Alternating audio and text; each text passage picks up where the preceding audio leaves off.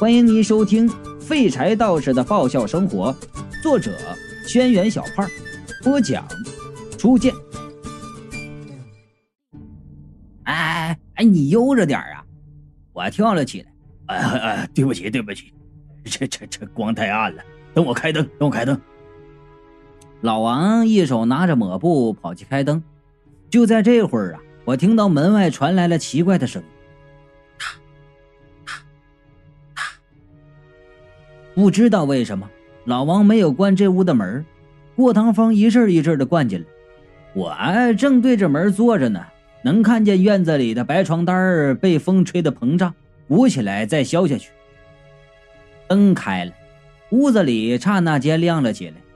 老王看着我，脸色发白：“哎，你你刚才听到什么没有？”我说：“风吹的吧。”虽然那声音很明显是脚步声，不过呀，那两道门被老王给锁死了，肯定不会有人进来。就是那声音有点耳熟。老王长舒了一口气，走回来坐着。我们两个这位置坐的十分不科学啊！一般来说呀，两个人喝酒应该是一左一右坐在门的两侧，可现在我坐的位子对着门，他坐在我对面，正好背对着门。这做法呀，就挺奇怪的，尤其是现在天已经黑了，院子里黑乎乎的，看起来非常的别扭。在我抬头看老王的时候，不需要多大精力就能借着灯光看到院子里的情况，然后我就看到了，院子里白色床单下方有一双脚在移动，那是双女人的脚，穿着红色的高跟鞋，小腿匀称，皮肤白的发亮。有一道道细细的血线从腿上往下流，床单遮住了那女人的上半身，只能看见那女人缓慢地移动着脚步。这情景看起来非常的不协调。他，他，他，那双每走一步，身后便是一小滩血。看着那脚，我终于记起来那声音到底是什么时候听过了。这不就是昨天晚上在小二楼我房间门口站着的那个吗？估计是我的表情奇怪，老王就问了：“咋了？”我说：“没事没事这你要是到别人家喝酒，带个猫啊狗啊，估计别人不会有意见。可是要带了这玩意儿，传出去以后啊，那就别混了。更何况这东西一般人看不见，说出去别人也觉得你不正常啊。”我伸手摸了摸胸前的玉佩，低声道：“地球，地球啊！”玉佩呀，一声响也没有。老王抬头望我：“你说啥？”我说道：“啊，没事，没没。”说话间，那高跟鞋已经走出了床单。我下意识的瞟了一眼，身上打了一个激灵。怪不得刚才觉得奇怪，那小腿那么细长。按照身材比例，那女人的头应该露出床单才对，为什么没有露出来？因为她没有头，脖子以上是空的，脖子以下穿着一件米色的裙子，下半身都是血，晃晃悠悠的往这边走。他，他，他，红色高跟鞋踩在地板上，老王身上死孩子好像感应到了什么，迅速的蠕动起来。那女人走到老王身后，只需要跨过门槛儿就能进屋。怎怎么了？老王浑然不觉的望着我，表情带着点紧张。出乎意料的是，那女的的目标并不是我，而是背对着她的老王。那女人站在门口却不进来，费力的伸出手向老王的脖子摸去。老王身上的死孩子蠕动的像波浪一样，那样的重压让老王捂着咳嗽起来。我直直的盯着那女人的动作，心里乱成了一片。我知道这件事不能用常理来解释，这会儿乱了阵脚，我就输了。按理说，这会儿我只要开开门跑就行了。体力方面，我确信自己能比得过老王，跑的绝对比他快。但是这女人怎么说也是我带来的，也不能让老王稀里糊涂的成了牺牲品。这女人是想干什么呀？她伸向老王的脖子，难道是想要脑袋？脑袋！我脑中灵光一闪，那不正有一个脑袋在冰箱里冻着呢吗？我三步两步跨到冰箱前，打开冰箱门，那个人头正双目圆睁，异常凶狠的望向门口。我也顾不得恶心，伸手拎着那脑袋的头发出来，转身对那女鬼道：“给你。”这话本是对那女鬼说的，却没想到老王望着我手中的人头，脸瞬间变了颜色。你、你、你、你果然能看见了！我还没来得及消化他的意思，就见我手中人头凄厉的叫了一声，然后大力挣脱出我的手，向门口飞去，轻车熟路的安在了女人的脖子上。老王这才回头看，顿时惨叫一声，吓得跌坐在地上。那女人扭动了一下脑袋，竟然一下跨过了门槛儿。你你哎你！老王手指颤抖的指着那女人：“你是鬼？那当然是鬼，半边脸都没了，连骨头都能看见。”房间里阴风阵阵，那女人望着老王冷笑道：“是你把我变成这个样子的。”老王身上的死孩子蠕动的那叫一个风起云涌。老王坐在地上，一边往后爬，一边哆嗦：“这、这、这，这怎么能怪我的？你已经怀孕四个月了，我、我、我和你说过有风险，你、你是你硬要打掉的。”那女的冷笑道：“你有没有错？你自个儿心里清楚。这回我看明白了。”感情这俩人认识，那女的不是冲我来的。我手里还捏着一堆乱糟糟的头发，心里想着，这事儿没我事儿了，我是该跑啊、逃啊，还是逃啊？正挣扎着，忽然间那女鬼伸出食指向老王胸口抓去，我心里是一哆嗦，伸手抓着老王的胳膊，把他拖了过来。那女鬼也不笨呐，一挥手抓了个空。立马反手抓住了老王的腿，那动作行云流水，像是练家子一样。老王只顾得哆嗦了，吓得动都不带动的，脚脖子被抓得血肉模糊，也不叫一声。那女鬼抓着老王的脚脖子往他那边扯，我在这边使着吃奶的劲儿，使劲拽住他的脚。老王身上那些死孩子顺着他的胳膊往我这边爬，我气急呀，破口大骂：“你还愣着干啥呢？”傻了个屁的，等死吗？踹他！我靠！老王身体一震，抬起脚就向女鬼踹去，一脚就踢在女鬼的脸上。那脚是极狠，那女鬼的头骨本就有裂痕。只听见啪的一声，老王已经踢断了女鬼的脖子。那女鬼发出一声凄厉的惨嚎。我刚想夸老王这一脚踢的是又快又狠，就听老王大叫一声救命。然后身体猛地向女鬼那边就移去，我再一看，哭的心都有了。老王那一脚踢得太狠了，脚丫子陷在女鬼的头骨里拔不出来了，整个脚被骨头刮的是鲜血淋漓。这叫一个有技术含量！原本的女鬼使的是苦肉计呀。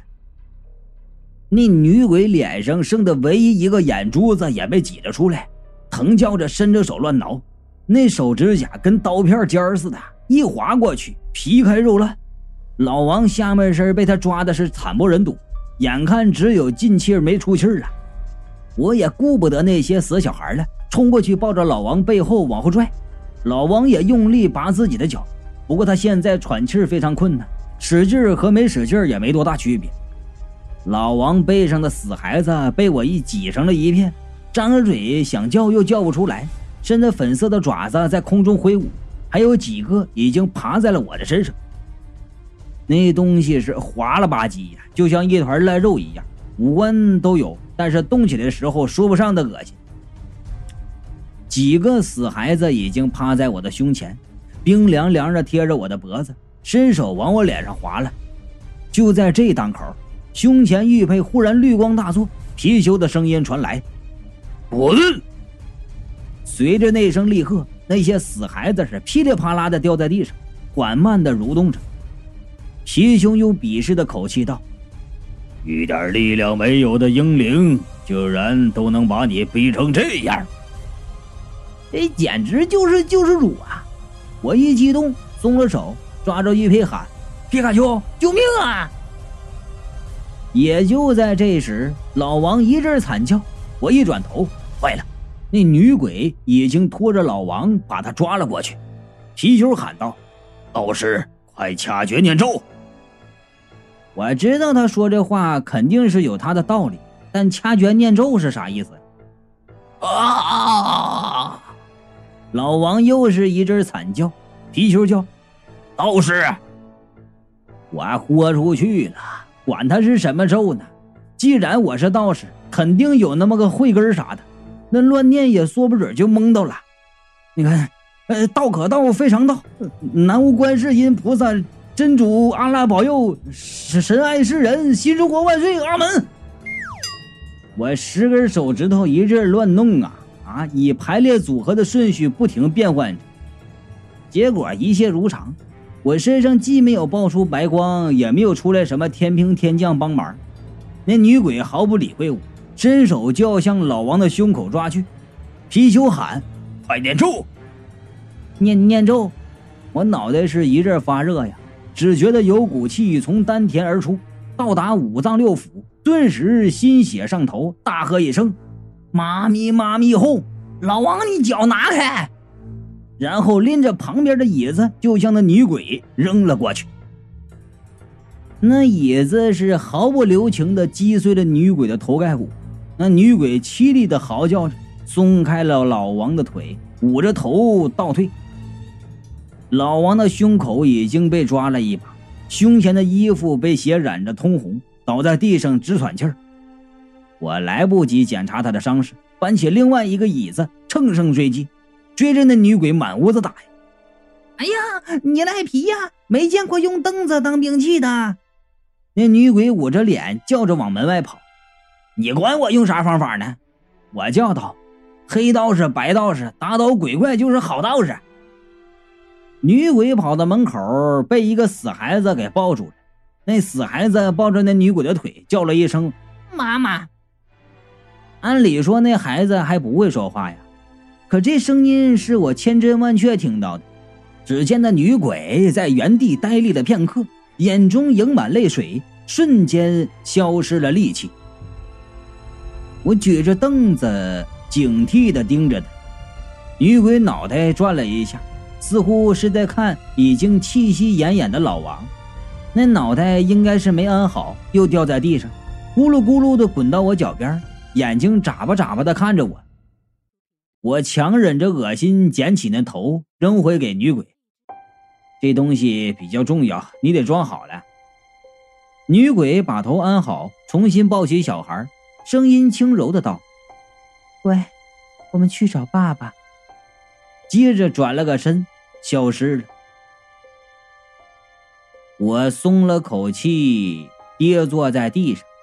老王躺在身边，慢慢的向我说了真相。那女的呀，是附近的学生，怀孕四个月才发现，不敢让人知道，偷偷的跑来就打胎来了。老王呢，手术失败，就造成大出血，本就是黑诊所。就怕惹上什么麻烦，就没敢叫救护车，眼睁睁的看着那女孩死，怕人发现就分了尸，把身子呢装在垃圾袋里，一点一点的就运出去。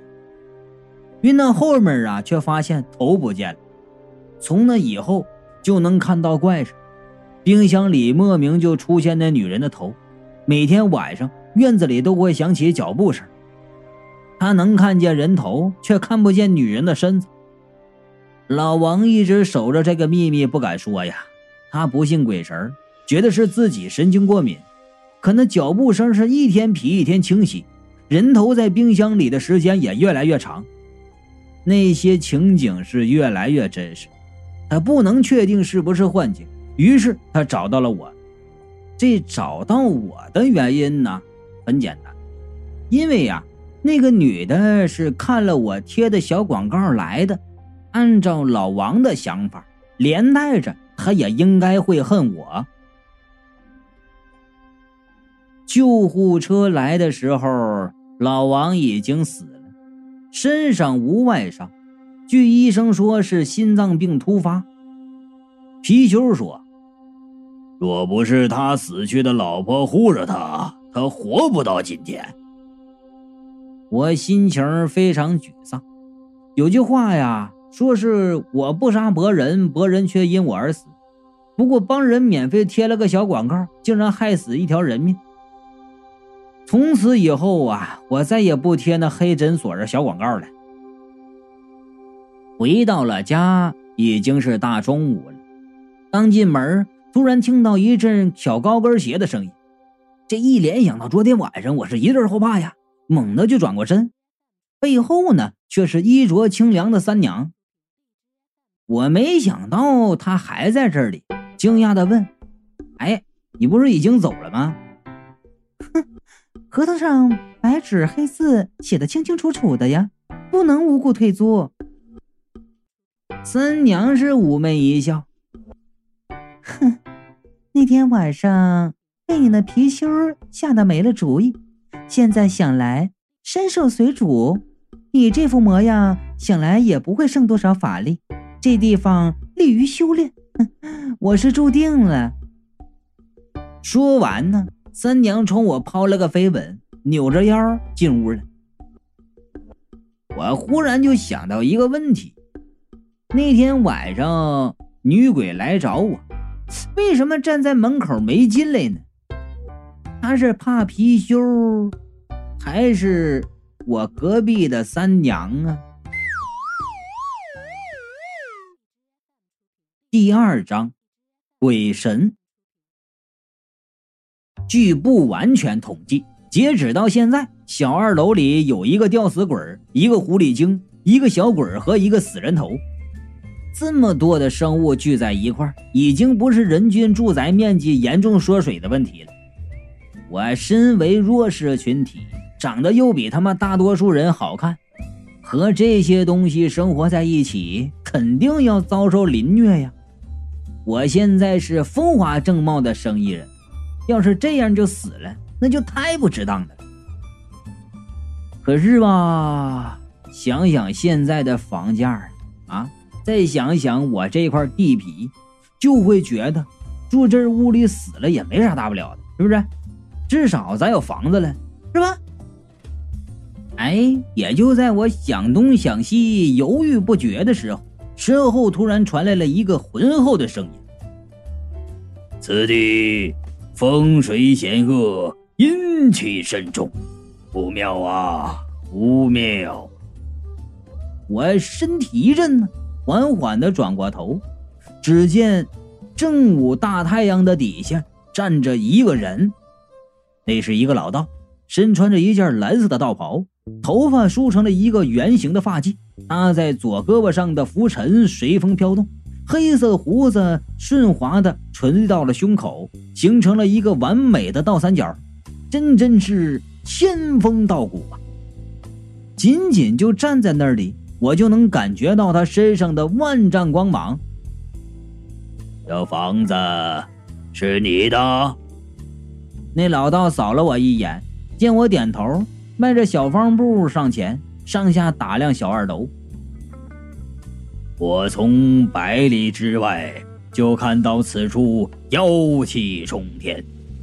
他拂尘一扬，指向房顶你看，那房顶上黑气缭绕。我顺着他指的方向看过去，蓝蓝的天空，阳光普照。